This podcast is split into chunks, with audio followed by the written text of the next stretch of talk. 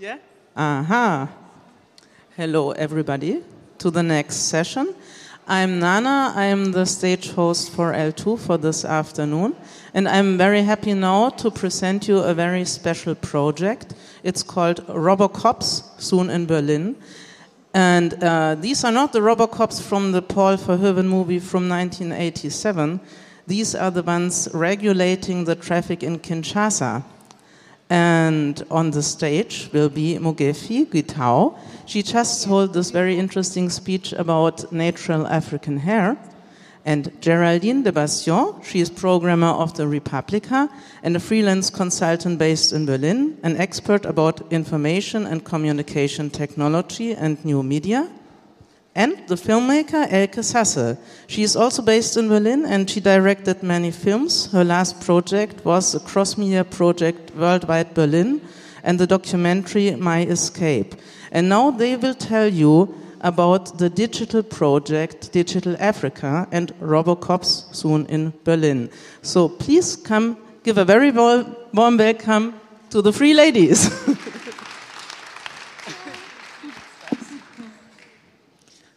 Hallo, herzlich willkommen. Hi, everybody. Schön, dass ihr gekommen seid. Ähm, ich gucke jetzt gerade, ob Mogeti sich verwandelt hat von H-Expertin zu IT. do you want me to translate or do you want to? Uh, ah, we do, it in, English. English. Okay. Yeah. yeah, welcome everybody. Uh, we would like to tell you about our project about digital innovations in uh, Africa. And uh, yeah, I think we are introduced. Um, and I would start with a short trailer to give you an idea about our project. So now I have to push these buttons.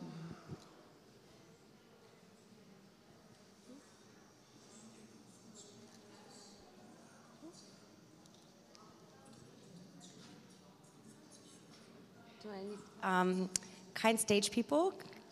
Can you help us play the film? Hast du, musst du noch was anderes drücken? Ich weiß nicht. oh. Oh. We Germans love cars. We have more than 40 million of them. We also like order and traffic lights. We even wait at red traffic lights when there are no cars. At all. But when there are no traffic lights, we don't know what to do. How to cross the street.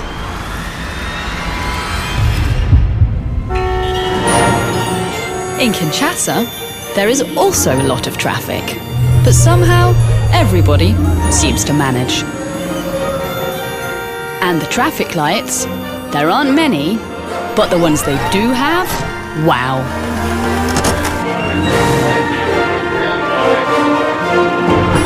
They do their job with style.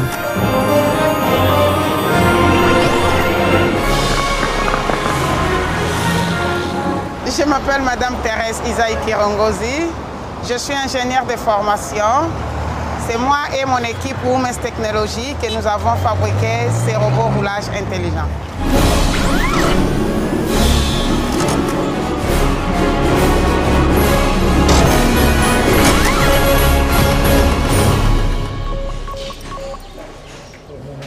Au moins 50 à 60 ce sont des matériels de recyclage.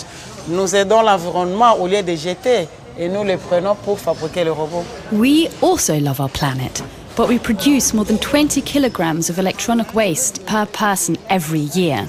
We could be building beautiful traffic lights out of it. Nous pouvons vous aider de mettre un robot dans un carrefour X et puis euh, qui est en train de réguler la circulation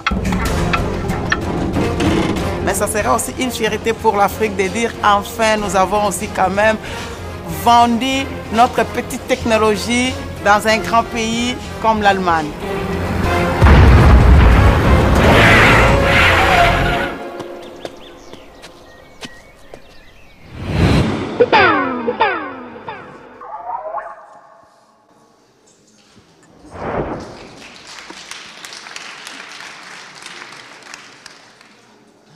Okay, so um, yeah, as you just saw, we would like to bring uh, digital innovation from Africa to Germany.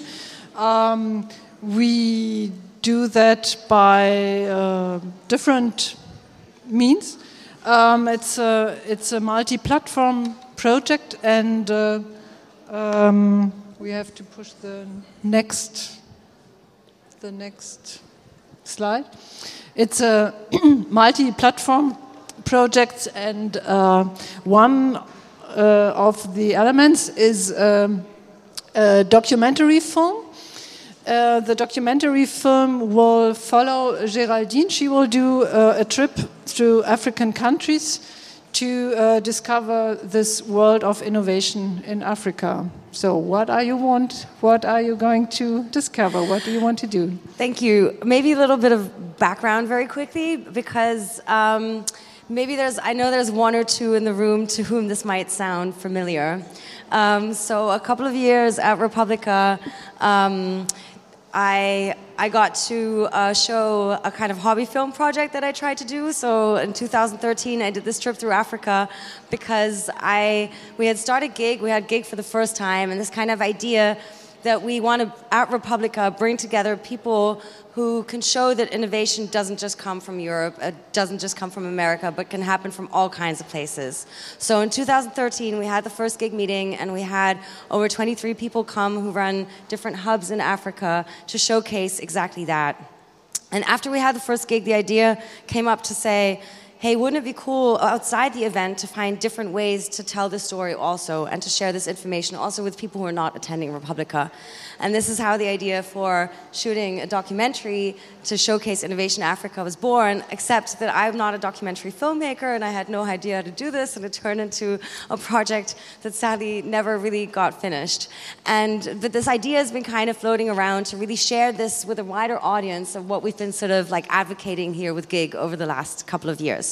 So I was so, so grateful when Elke approached me with the idea of doing this professionally, had backed by, and also with the promise of being able to show it on Arte, which is like the bestest TV station that one could want to be seen on.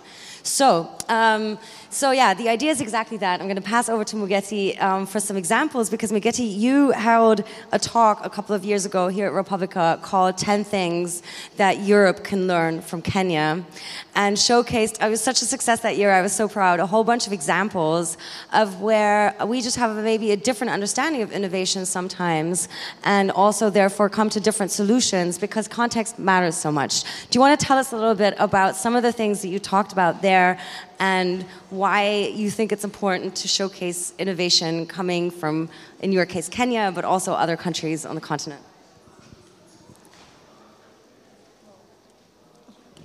Awesome. Um, so, part of Geraldine's road trip is going to be Nairobi um, and other cities that shall be decided. I think um, she's just going to go where the innovations are. Uh, but I'm based in Nairobi, so I'm going to talk to you um, a little bit about some of the innovations that are going on in Nairobi. Um, I think our one of the things is one of the things to um, think about here is that our context is very different. Um, so we innovate for our context and for our problems, and most of our innovations are just, and especially the ones that take off. are geared towards what's happening there and how can we solve it. Um, Kenya is also a very mobile, fast um, country, very mobile, fast economy. So, you know, mobile money has really taken off in Kenya and a lot of mobile innovations. Um, looking at Nairobians tend to be very, people from Nairobi tend to be very tech curious. So, you know, give us some tech and we are, we are definitely going to try it out. Um, so some of the things that Geraldine could check out on her road trip, one of them is M-Kopa. M-Kopa is a solar solution. Um, and the thing is that Kenya is a country that has the sun all year round. We don't have winter, we don't have snow. We have some rains, but we have solar all year round. But solar hardware has been out of reach for so many Kenyans for so many years until M-Kopa. M-Kopa is a company that basically, with your mobile phone, uh, so you go to M-Kopa, you get some hardware to access solar energy in your house, get uh, some panels, they install them for you. Um, with your mobile phone, you agree on a repayment plan. So with your mobile phone, you pay every week or every month according to what you've agreed. And then once, and as you continue using the equipment, once you finish paying for that equipment, it becomes yours. So then the equipment, yeah, then now you own your own solar stuff and you can use it for the rest of your life. Um, everything is done on mobile from your customer care to your you know, customer notifications. And if you don't pay, just on your, uh, just from the mobile portal, they can disconnect your your account. So it works just like you know, like your national electricity carrier, but this is solar and very affordable. Um, then we have Chura. Chura means a frog in oh M-Kopa. M is like for mobile. Kopa means credit, like you get credit.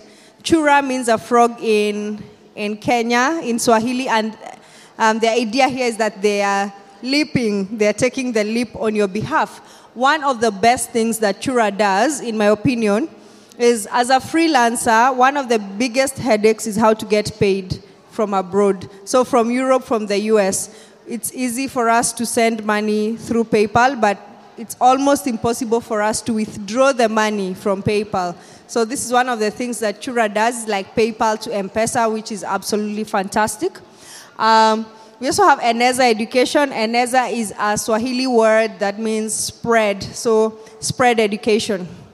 What they do is use mobile phones, like simple mobile phones, not even smartphones, um, with a digitalized uh, education curriculum for primary school augment teaching materials. So, one thing about Kenya is that education is free.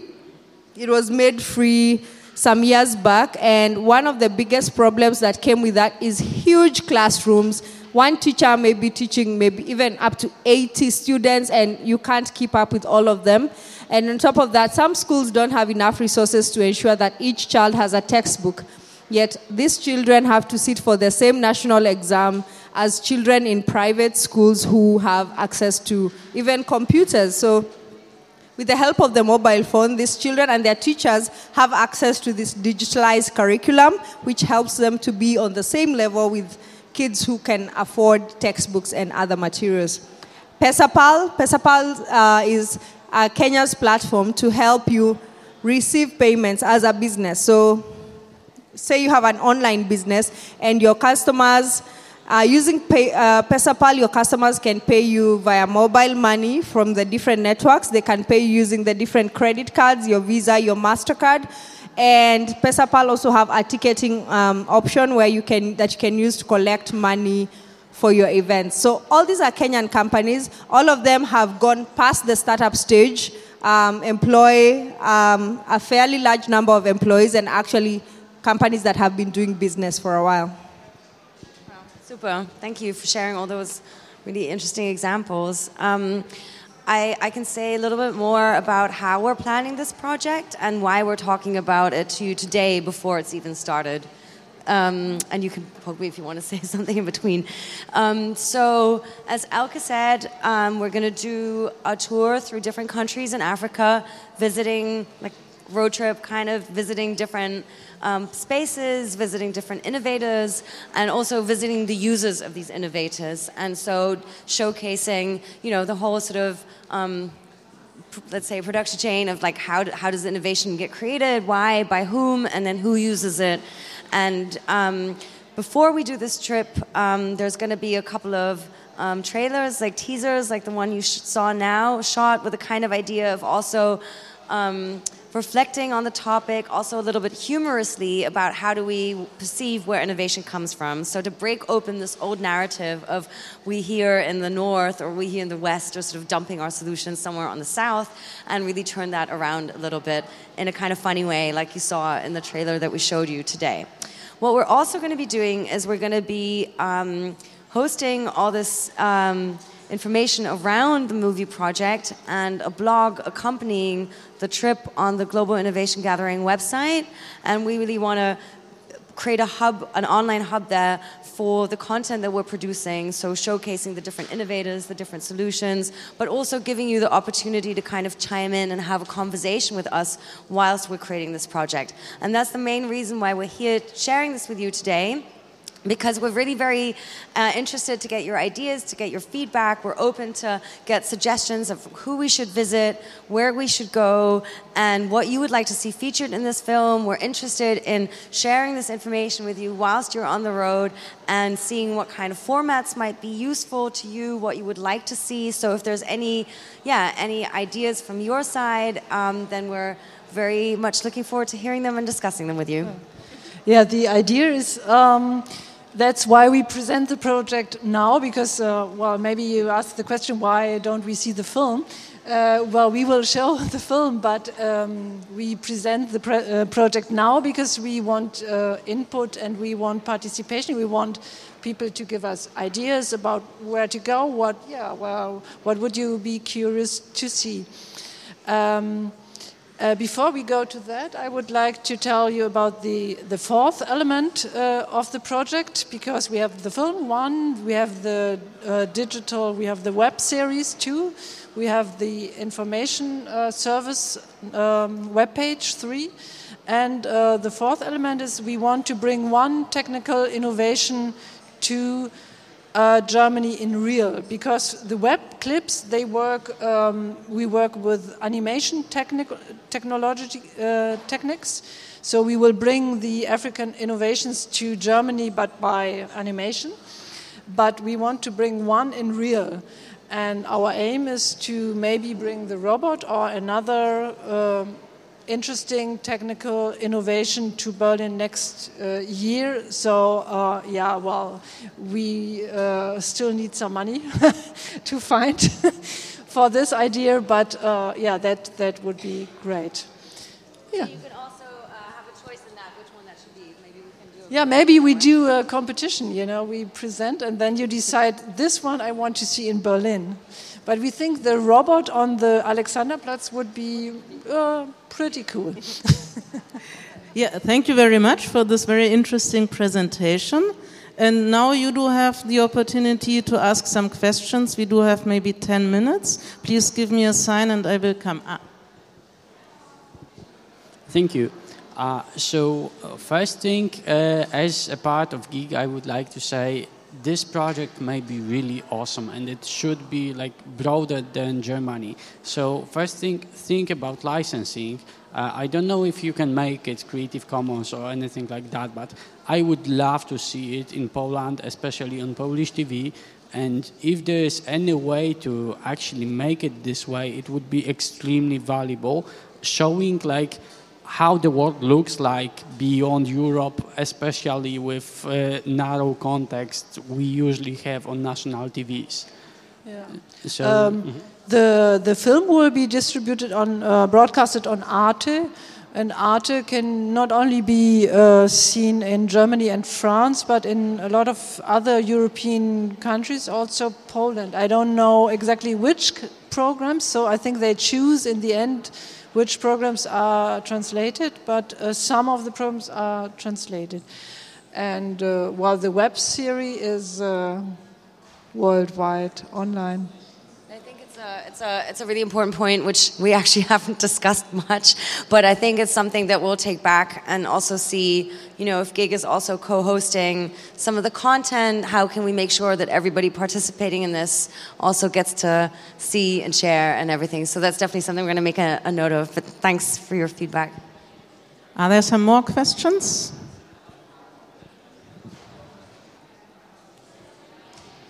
Yeah. So another question from Poland, something I got uh, talking to people uh, for the last several months. Uh, I know that a lot of people would be interested in who creates the technology and who are the young people, what are the, their paths towards uh, different community spaces, maker spaces, and so on. Uh, actually, several uh, like community centers in Poland approached me asking if we could create a series of uh, lectures, of meetings to just show how, uh, what is the path of person from school to creating something of their own. So if you could actually show a story or maybe several stories, uh, how people evolve, what do they need to do? Do they need to complete a university course, or, or how, how uh, do they become a part of a community and create something? This may be really valuable. Yeah, thank you. I, I agree. I think that's something we should try to do. Some more questions, please? Or comments? you can also, of course, um, if you think of anything, like, you, like we said, that you think we should feature or visit, you can write to us. Um, you can find my contact details on the Global Innovation Gathering website, which is about to relaunch from globalinnovationgathering.com com to globalinnovationgathering.org. But if you put in these three words in Google, you'll find us.